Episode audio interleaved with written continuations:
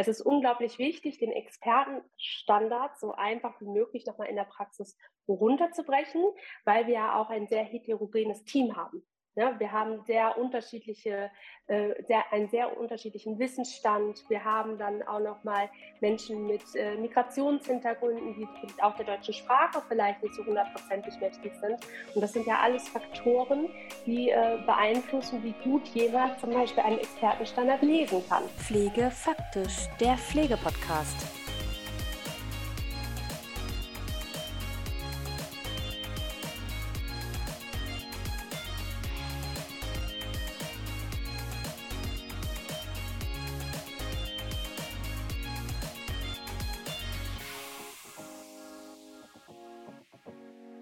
Powered by Medifox Dan.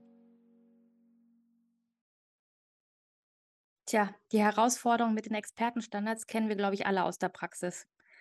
Sie weisen auf den neuesten pflegewissenschaftlichen Stand hin, sind aber fast schon schrecklich herausfordernd bei der Etablierung in die Praxis. Und ich frage mich immer wieder, wie es denn eigentlich gelingen kann, den Theorie-Praxistransfer so gut hinzubekommen, dass es wirklich einfach erscheint. Oder welche konzeptionellen Ansätze es geben könnte, die Implementierung zu vereinfachen. Und genau deswegen spreche ich in dieser Folge mit Florence Harzheimer. Florence ist Ausbildungskoordinatorin bei einem großen Träger der stationären Langzeitpflege und sie betreut nicht nur über 100 Auszubildende, sondern ist auch für die Praxisanleiterinnen und Praxisanleiter zuständig. Und Florence erklärt ganz praktisch anhand eines Konzeptes, nämlich die Erstellung von konkreten Arbeits- und Lernaufgaben, wie der Theorie-Praxistransfer der Expertenstandards bereits schon in der Ausbildung gut funktionieren kann. Und ich finde, das ist so ein guter Ansatz, dass die Expertenstandards vielleicht auch einfach ihren Schrecken verlieren. Und in diesem Sinne einfach reinhören in diese wunderbare Folge im Podcast. Ja, hallo und herzlich willkommen, liebe Florence, hier bei mir bei Pflege Faktisch im Podcast. Und wir sprechen ja heute einmal über die Expertenstandards, aber auch ein bisschen mit dem Blick, ja, für die Auszubildenden und eine ganz praktische Folge. Und darüber freue ich mich sehr. Ja, genau. ich mich auch, Francesca. Vielen Dank für die Einladung. Ja, sehr gerne. Und Florence, damit wir dich auch ein bisschen besser kennenlernen, du bist examinierte Altenpflegerin, Praxisanleiterin und studierst Pflegepädagogik und arbeitest als Ausbildungskoordinatorin in einer stationären Langzeitpflege. Und natürlich, also ich finde das total toll, weil du bist auch super bekannt aus den sozialen Medien und vor allem auch ähm, auf TikTok. Und einmal zu dir, Florence. Was genau macht man als Ausbildungskoordinatorin? Ja, gute Frage, die ich mir lange Zeit gestellt habe. Was macht man eigentlich als Ausbildungskoordinatorin? Tatsächlich habe ich den Job 2017 bekommen. Damals war das schon nicht so ganz klar, wie gestaltet sich eigentlich äh, dieses Aufgabenfeld. Mhm. Und es hat sich jetzt herauskristallisiert, dass ich mehrere Aufgabenpunkte habe sozusagen. So mache ich beispielsweise mit den Auszubildenden eine Einführungswoche, die sogenannten Azubi Basics, wo die schon mal sehr viel ähm, Praktisches auch beigebracht bekommen von mir. Ich äh, mache Dienstbegleitung, Prüfungssimulationen, bin aber auch viel für die Koordination der praktischen Ausbildung natürlich zuständig, wie es der Name schon sagt, was allerdings durch die generalistische Ausbildung deutlich mehr geworden ist. Mhm. Ich entwickle ähm, Arbeits- und Lernaufgaben, praktische Ausbildungspläne, also mache auch sehr viel administrative Tätigkeit und äh, bin auch für unsere Praxisanleiter und Innen äh, zuständig auf der Arbeit. Das sind ungefähr 80 Stück im Vergleich. Wir haben über 100 Auszubildende auf zwölf Altenhilfereinrichtungen verteilt. Also ja, da ist schon einiges äh, zu tun, mal kurz gefasst. Ja, mal kurz gefasst, aber das ist ja total spannend, ne? Jetzt auch mit der Generalistik einfach so, ja, glaube ich, braucht man auch eine Ausbildungskoordinatorin und 100 ja, über 100 Schülerinnen und Schüler zu haben und auch die Praxisanleiterinnen und Praxisanleiter noch dazu. Also das ist ja schon, schon vielfältig, was, also zumindest stelle ich mir das so vor. Und deswegen finde ich das auch so spannend, weil ich würde gerne jetzt, hat ja schon gesagt, die Expertenstandards ansprechen, weil ich aus meiner Beratungspraxis schon auch erlebe, dass die Expertenstandards ein Stück weit polarisieren. Also entweder man liebt sie oder man hasst sie. Und ich frage mich halt, ähm, woher kommt das? Und ist die Frage auch, warum Einrichtungen ja vielleicht manchmal die Herausforderungen sehen, einen Expertenstandard in die Praxis ganz konkret umzusetzen. Mhm. Deswegen finde ich es so cool, dass du, wie gesagt, jetzt aus deiner Sicht als Praxisanleiterin, dass wir nochmal ganz konkret an die Praxis gehen. Und wie erlebst du das denn in deinen, ja, in deinem Austausch mit den anderen Praxisanleiterinnen oder auch aus deiner praktischen Erfahrung mit deiner, mit deinen Einrichtungen? Also, was ist deine Meinung dazu? Ja, also erstmal, wenn das Thema Expertenstandards aufkommt, ist das erstmal abschreckend. Wenn man sich mal so den Aufbau eines Expertenstandards anguckt, ist das ja ein richtig dickes Buch. Ich weiß nicht, wie viele Seiten so ein Expertenstandard mitunter hat. Und natürlich ist dieser Expertenstandard äh, so wissenschaftlich geschrieben, dass man dann auch wirklich mhm. Schwierigkeiten hat, diesen einfach zu verstehen. Und dann ist es natürlich ganz wichtig zu gucken, was ist denn so oder was interessiert mich in der Praxis denn tatsächlich aus diesem Expertenstandard? Weil die ersten Seiten beginnen zum Beispiel damit, wer war überhaupt beteiligt an der Entwicklung dieses Expertenstandards. Und bis es dann zu der Kernaussage kommt, da sind wir, ich weiß es jetzt nicht hundertprozentig, aber da sind wir vielleicht schon in der Mitte vom, von diesem Buch angekommen. Ja. Und dadurch wirkt er natürlich im ersten Moment äh, abschreckend für jeden, der einen Expertenstandard in der Hand hält. Und wie ist es, also so im Austausch mit deinen Praxisanleiterinnen, also wenn wir jetzt noch nicht in der Ausbildung sind, sondern konkret in der Praxis, was ist so da der Feedback oder das Feedback? Habt ihr da Austauschrunden in Bezug auf den Expertenstandard? Oder wie arbeitet ihr konkret bei der Umsetzung eines Expertenstandards? Also wie, wie, wie, wie machst du das in der Praxis? Die Umsetzung der Expertenstandards ist ja verpflichtend. Da mhm. sind wir ja gesetzlich zu angehalten, dass wir diese ähm, Standards entsprechend auch umsetzen in der Praxis. Wir gehen jetzt in äh, Gesprächen mit den Praxisanleitern und Praxisanleiterinnen nicht explizit auf Expertenstandards ein, dass wir die nochmal thematisch äh, bes ähm, äh, besprechen, sondern wir schauen, wie machen wir es für unsere Auszubildenden so einfach wie möglich, einen Expertenstandard umzusetzen. Okay. Ähm, wir haben es ja alle in unseren Ausbildungen gelernt, dass es Expertenstandards gibt, mhm. machen es aber manchmal nicht transparent genug in der Umsetzung, damit ein Auszubildender sieht, okay, die und die Pflegefachkraft arbeitet jetzt nach diesem Expertenstandard. Mhm. Okay, spannender Ansatz, ja. Ja. Und äh, wir wissen alle, dass es die gibt. Wir setzen auch entsprechende Maßnahmen um. Wir haben ja bereits äh, einige äh, Maßnahmen im Expertenstandard beschrieben benennen es aber dann in der Umsetzung tatsächlich nicht als Expertenstandard. Okay, auf der einen Seite finde ich das super, weil dann nimmt das irgendwie so den, den, das Damoklesschwert des Expertenstandards weg. Auf der anderen Seite ist das aber, glaube ich, auch die Herausforderung, dass es in der Praxis dann tatsächlich, egal von den Durchzuführenden, also von den Pflegefachkräften, von den Hilfskräften und dann auch von den Auszubildenden nicht wahrgenommen wird. Ist das vielleicht ein Punkt oder eine Herausforderung auch für die Einrichtung, dass das ganz hochwissenschaftliche auf die, auf die Einrichtung runterzubrechen, so dass es, ja, dass es handhabbar ist? Ja, das definitiv. Das definitiv. Weil wenn wir nur ähm, den reinen Expertenstandard da hätten, dann hätten wir ja wieder die Problematik, ich sage jetzt mal ganz grob, dass die Hälfte der Mitarbeitenden den äh, gar nicht umsetzen können, weil sie ihn nicht verstehen. Es ist unglaublich wichtig, den Expertenstandard so einfach wie möglich nochmal in der Praxis runterzubrechen, weil wir ja auch ein sehr heterogenes Team haben. Ne? Mhm. Wir haben sehr unterschiedliche, äh, sehr, einen sehr unterschiedlichen Wissensstand. Wir haben dann auch noch mal Menschen mit äh, Migrationshintergründen, die auch der deutschen Sprache vielleicht nicht so hundertprozentig mächtig sind. Und das sind ja alles Faktoren, die äh, beeinflussen, wie gut jemand zum Beispiel einen Expertenstandard lesen kann. Mhm. Ne? Ja. Und wenn du sagst, ähm, ganz praktisch, ihr müsst das oder wir müssen das runterbrechen also es gibt ja so die klassische Struktur von einem, von einem Expertenstandard. Ich habe immer noch das Bild oder ich habe immer das Bild vor den Augen, das Struktur, Prozess und Ergebnisqualität. Also das ist ja diese eine mhm. wunderbare Seite. Und hast du ein praktisches Beispiel oder wie gehst du jetzt ganz konkret vor, eben einen Expertenstandard runterzubrechen, so dass es A einmal klar ist für die Auszubildenden und dann auch B quasi den Theorie-Praxistransfer hinzubekommen? Mhm. Also wir haben einmal, also ich kann jetzt äh, von meiner Einrichtung sprechen, wie wir es entsprechend umsetzen. Wir haben die Expertenstandards nochmal heruntergebrochen auf sogenannte Verfahrensanweisungen, mhm. die immer dieselbe Struktur wiedergeben. Ähm, wo dann drin steht, wann wird der Standard umgesetzt, beziehungsweise ähm, wann wird evaluiert, wann wird erfasst, wer erfasst, wer darf es überhaupt erfassen. Dann haben wir eine Zielsetzung beschrieben, dann haben wir mögliche Maßnahmen, aber auch Kontramaßnahmen beschrieben. Und ähm, das ist quasi diese Verfahrensanweisung in der Struktur. Und ich setze diese Verfahrensanweisungen nochmal um und entwickle für meine Auszubildenden Arbeits- und Lernaufgaben zum Expertenstandard.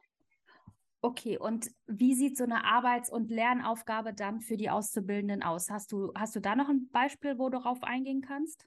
Ja, sehr gerne sogar. Und nämlich mit dem Beispiel der Mundhygiene. Das ist ja unser neuester Standard, unser neuester Expertenstandard, den es gibt. Und äh, strukturiert habe ich die Arbeits- und Lernaufgaben so, dass ich natürlich auch immer eine Zielsetzung habe, muss mhm. ja immer ein bisschen Pädagogik mit dabei sein. Ne?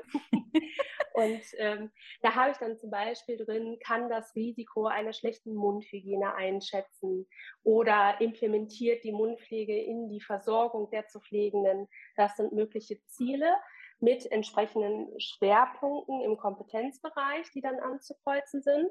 Und dann ist ein, eine Arbeits- und Lernaufgabe immer so aufgebaut, dass wir zunächst den Erkundungsauftrag haben. Mhm. Das heißt, da geht es darum, dass der Auszubildende, der die Auszubildende im ähm, System zum Beispiel wichtige Informationen findet zum Thema Mundhygiene. Mhm. Das heißt, äh, gibt es da bereits schon Dokumentation? Gibt es vielleicht was in der Biografie? Wo finde ich was im System, was ich einfach vor Ort habe? Ähm, aber auch, wo finde ich zum Beispiel Material? Mhm. Was ist, wenn die Zahnbürste kaputt gegangen ist? Wo finde ich eine neue? Was mache ich, wenn die Zahnpasta leer ist? Wie beschaffe ich neues Material? Und da geht es erstmal im Erkundungsauftrag drum, sich mit dieser Thematik zu befassen. Wo bekomme ich mein Material her? Wo habe ich entsprechende Dokumentation? Im nächsten Schritt haben wir einen sogenannten Rechercheauftrag. Und hier wird dann so ein bisschen theoretisches Wissen erfragt. Das heißt, hier ähm, muss der Auszubildende das, was er in der Pflegeschule gelernt hat und in der Praxis lernt, miteinander verknüpfen. Mhm. Und da kommen dann ähm, so Fragen zustande, wie zum Beispiel, äh, welche Bereiche gehören überhaupt zur Mundgesundheit? Oder ähm, was versteht man überhaupt unter Mundgesundheit? Was bedeutet das eigentlich? Ne? Und dann habe ich noch so ein paar äh, Fachbegriffe mit äh, reingesetzt. Was ist zum Beispiel ein SOR? Was ist eine Parotitis? Dass der Auszubildende auch da entsprechende Definitionen eintragen muss in die Arbeits- und Lernaufgabe, damit dieser auch lernt, wie ich in Fachsprache spreche. Und zu guter Letzt und das Kernstück der Arbeits- und Lernaufgabe, das ist der Handlungsauftrag. Weil jetzt geht es nämlich darum, dass das, was ich gelernt habe, auch in der Praxis umgesetzt wird. Und da bekommt der Auszubildende dann Aufgaben wie äh, äh, führen Sie die Mundhygiene bei einem zu Pflegenden durch, oder ähm, nennen Sie zu einem bestimmten zu Pflegenden die entsprechenden Risiken oder Symptome. Oder dann soll der Auszubildende einen Ablaufplan erstellen, die Ergebnisse dokumentieren. Und äh, was ich auch immer ganz spannend finde, finden Sie gegebenenfalls Alternativen zum klassischen Zähneputzen bei der Mundhygiene. Okay, ich sehe schon, du bist, du bist genau im Thema mit dem neuen Expertenstandard. Jawohl, jawohl. Also ich darf ja verraten, dass es nicht, äh, gehört nicht zu meinen Lieblingsstandards, aber gut, äh, das sei mal nur dahingestellt. Ja, und ich finde ihn zum Beispiel extrem wichtig, weil gerade die Mundhygiene ja doch ein bisschen, ich sag mal, stiefmütterlich behandelt wird in der ja, Pflege. Ja, das stimmt, ja. Ja. Und deswegen finde ich das ganz toll, dass es jetzt einen entsprechenden Expertenstandard dazu gibt und dass jetzt auch das Augenmerk vermehrt darauf gelenkt wird.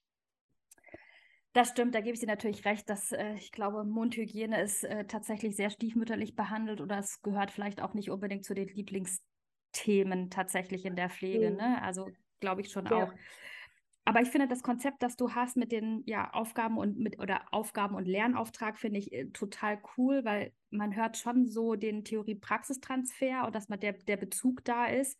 Und ich habe jetzt gedacht, als du das erklärt hast, das wäre ja auch ein mega Konzept, einfach die generell die Expertenstandards in der Pflege zu verankern. Also zum Beispiel auch, wenn es um die Schulung geht für den neuen Expertenstandard. Also jetzt nicht mhm. explizit für die Auszubildenden, sondern ja auch für die Fachkräfte oder für Pflegekräfte, die ja trotzdem auch weiter pflegen in der Pflege, die jetzt nicht mehr in der Ausbildung sind.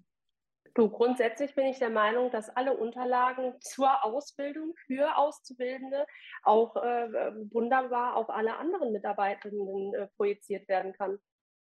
Ja, also äh, für alle Hörerinnen und Hörer da draußen, also hier ist schon mal ein super Konzeptansatz, ähm, um einfach auch ja den Theorie-Praxistransfer, ich glaube, da sprechen wir ganz lange schon in der Pflegewissenschaft drüber, ja. aber so richtig äh, angekommen oder in manchen Sachen, gerade in Bezug auf den Expertenstandard, sieht man das ja dann doch auch immer wieder, dass es nicht, nicht funktioniert oder nicht in Gänze funktioniert. Und ja, klar, weil der einfach abstrakt ist. Ne? Durch, allein schon durch seine Größe ist so ein Expertenstandard einfach abstrakt für die Mitarbeiter. Ne? Ja, ich meine, klar, wenn ich mir überlege, wir haben alle die Expertenstandards vor Augen. Ich gucke gerade mal in meinen Schrank, also da stehen sie ja. Das sind ja auch immer seitenweise, also unter 200 Seiten oder 180 Seiten, die man ja auch erstmal lesen muss und verstehen muss in einem hochwissenschaftlichen Kontext. Ja, das stimmt. Das gehört auch nicht zu meiner Lieblingsbettlektüre, um ehrlich zu sein. Und was ich auch nochmal spannend finde, ist so in der Generalistik. Also du hattest schon ein Stichwort noch gesagt, die Kompetenzbereiche. Mhm. Und wir haben jetzt ja auch nochmal die Ausbildungsdrittel, also das erste und das zweite Ausbildungsdrittel und das dritte ja. Ausbildungsdrittel. Wenn du sagst, es ist nach Kompetenzbereichen aufgebaut, ist, sind die Expertenstandards dann auch entsprechend der Ausbildungsdrittel aufgebaut oder ab in welchem Abschnitt setzt ihr die Expertenstandards in der Ausbildung ein? Sag mal so, äh, mit dem Expertenstandard arbeite ich bereits im Orientierungseinsatz, okay. aber natürlich mhm. niemals in der ausführlichen Form mhm. wie im dritten Ausbildungsjahr bzw. im Vertiefungseinsatz. Wir haben ja mit der Generalistik jetzt auch das große Problem, dass der Pflichteinsatz in der ich sage jetzt einfach mal in der Heimateinrichtung, weil das kommt ja darauf an, mit äh, ähm, wer der Träger der praktischen Ausbildung ist, ähm, ist ja unterschiedlich. Der kann ja im ersten Ausbildungsjahr sein, kann aber auch schon im zweiten Ausbildungsjahr sein. Ne? Ja. Also das ist ja sehr unterschiedlich.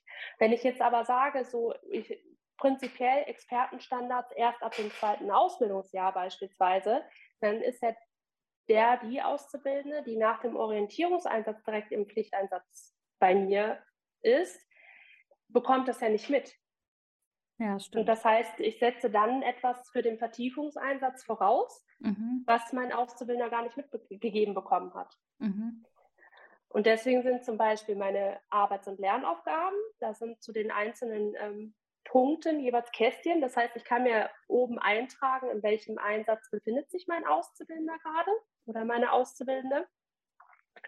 Und die Idee dahinter ist ja, dass wenn ich jetzt zum Beispiel einen Azubi im Orientierungseinsatz habe, dann muss der natürlich nicht alles machen. Ne? Also da äh, ähm, jetzt, der muss zum Beispiel keinen anderen Auszubildenden anleiten zum Thema Mundhygiene. Das ist zu viel verlangt im Orientierungseinsatz. Das heißt, ich würde das äh, zum Beispiel nicht ankreuzen als Aufgabe für meinen Auszubildenden oder meine mhm. Auszubildende, sehe aber dann im Vertiefungseinsatz, dann nehme ich mir das nochmal zur Hand und sehe, welche Inhalte fehlen mir. Okay. Und baue dann entsprechend im Vertiefungseinsatz nochmal darauf auf.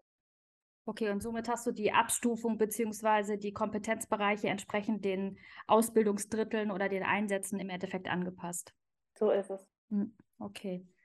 Ja, super spannend. Also, ähm, wie gesagt, ich bin eine, ein totaler Fan davon und würde mir wünschen, dass die Einrichtungen äh, tatsächlich auch da, ja, damit umgehen. Und ich glaube, das ist wirklich ein guter Ansatz, eigentlich generell fachliche Inhalte auf die Theorie, von der Theorieebene auch in die Praxis zu bringen.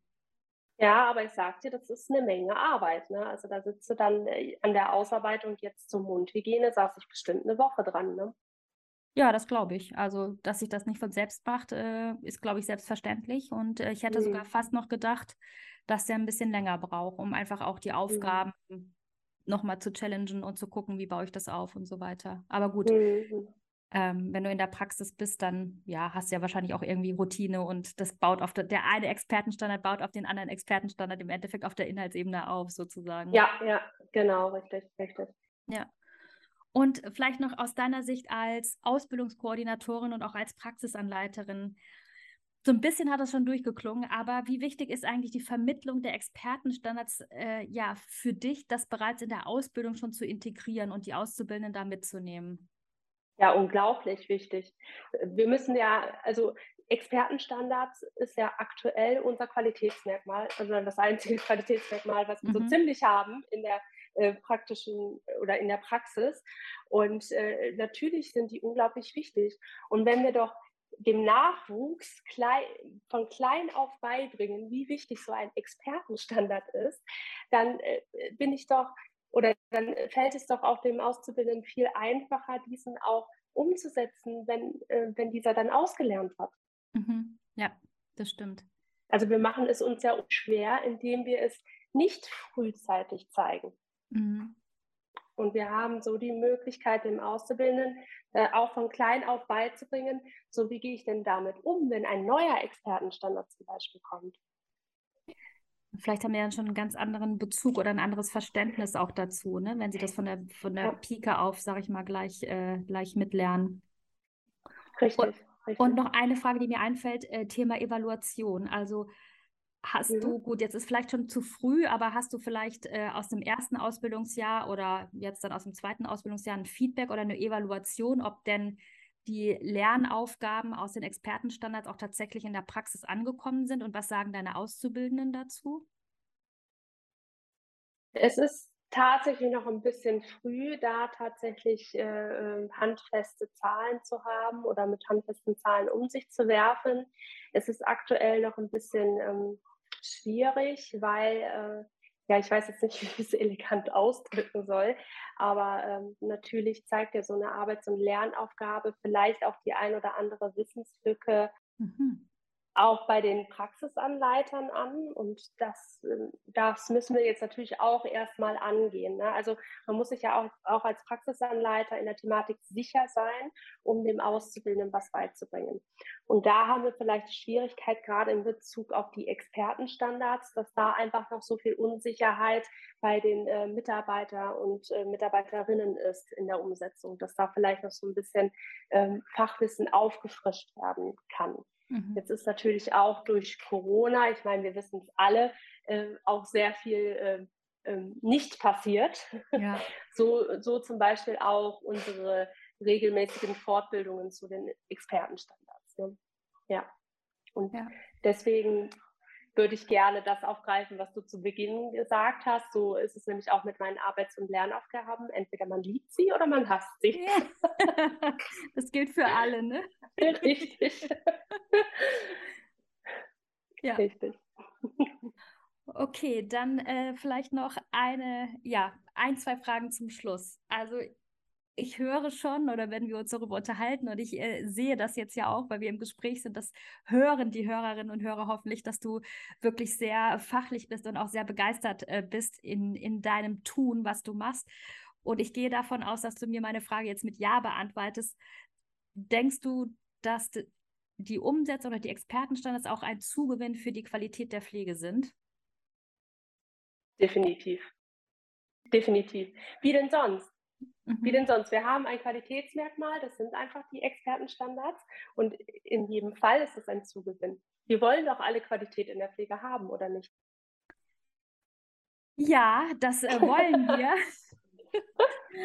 ähm, deswegen ist auch vielleicht der Appell äh, da an die Einrichtungen, sich nochmal auch mit den Expertenstandards auseinanderzusetzen. Und äh, ja, wie gesagt, aus meiner Beratungspraxis kenne ich halt schon auch viele Sachen, die einfach den Expertenstandard in den Schrank gestellt haben und gesagt haben, ja, wir setzen ihn um. Aber ich glaube, damit ist es halt einfach auch nicht getan. Ne? Also das sind nicht, Richtig. klar, das sind nicht alle Einrichtungen und so, ne? Aber ich glaube, da ist einfach generell vielleicht ein bisschen Handlungsbedarf da.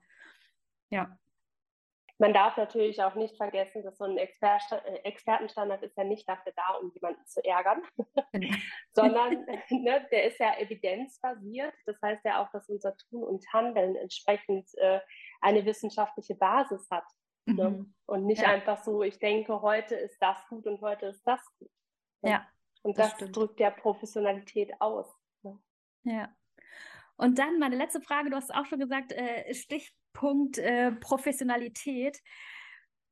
Was ist denn dein Wunsch oder was glaubst du, wo, wo geht die Reise mit der Pflege noch hin? Also wenn du so die letzten zwei Jahre oder drei Jahre anguckst, so seit Corona, vor Corona und jetzt äh, nach Corona, ich meine, das ist irgendwie eine blöde Zeitrechnung, aber ich finde schon, dass die Pflege ein neues, anderes Selbstverständnis bekommen hat oder zumindest mhm. auch mehr in der Öffentlichkeit ist. Was, was glaubst du, wo geht die, wie sieht die Zukunft der Profession Pflege aus?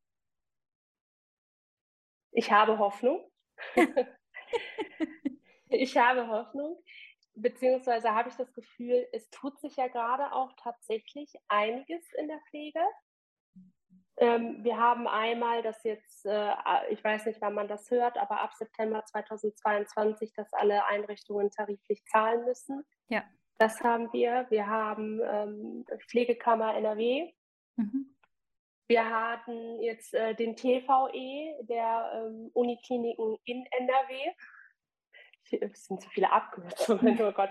das da können wir gleich alles erklären dann noch. Und ähm, ich habe, wie gesagt, das Gefühl, es tut sich gerade ganz, ganz viel und wir haben gerade ganz viele Chancen, die wir, wir, also die Pflege, gemeinsam nutzen sollte, damit wir das Beste draus machen. Mhm.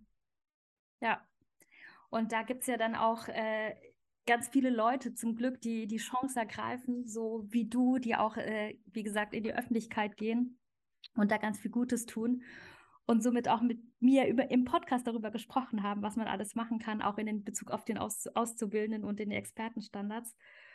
Und ja, ich äh, in Anbetracht der Zeit erstmal herzlichen Dank für dieses äh, wunderbare, tolle und fachliche Gespräch. Und ich freue mich, wir haben nämlich noch ein, eine neue Folge, die wir zusammen aufnehmen, aber ich glaube, wir verraten noch nicht, um ja. was es geht. oder willst du es schon, an, oder willst du schon anteasern? Ich weiß ja nicht, was ist denn der Spannungsbogen? Wie ist der denn höher, wenn wir es sagen oder wenn wir es nicht sagen? Ich glaube, wir können sagen, es geht auch nochmal um ein pädagogisches Konzept. Es geht ja. nochmal um Vermittlung von Wissen. Und es mhm. hat auch digitale Anteile. Kann man das so kurz zusammenfassen? Das hört sich sehr gut an. Super, dann, dann seid gespannt äh, und wir hören uns bald wieder. Ja, vielen, vielen Dank. Bis zum nächsten Mal. Den Blogbeitrag zu dieser Folge liest du wie gewohnt auf unserer Homepage unter www.medifoxdan.de. Bei Fragen oder Wünsche zum Podcast schreib mir doch einfach unter pflegefaktisch.medifoxdan.de oder folge mir auch einfach auf Instagram oder Facebook. Und wenn dir diese Folge gefallen hat, dann schenk mir einfach deine Sterne für eine gute Bewertung. In diesem Sinne, einfach weiter Podcast hören. Ich freue mich auf dich.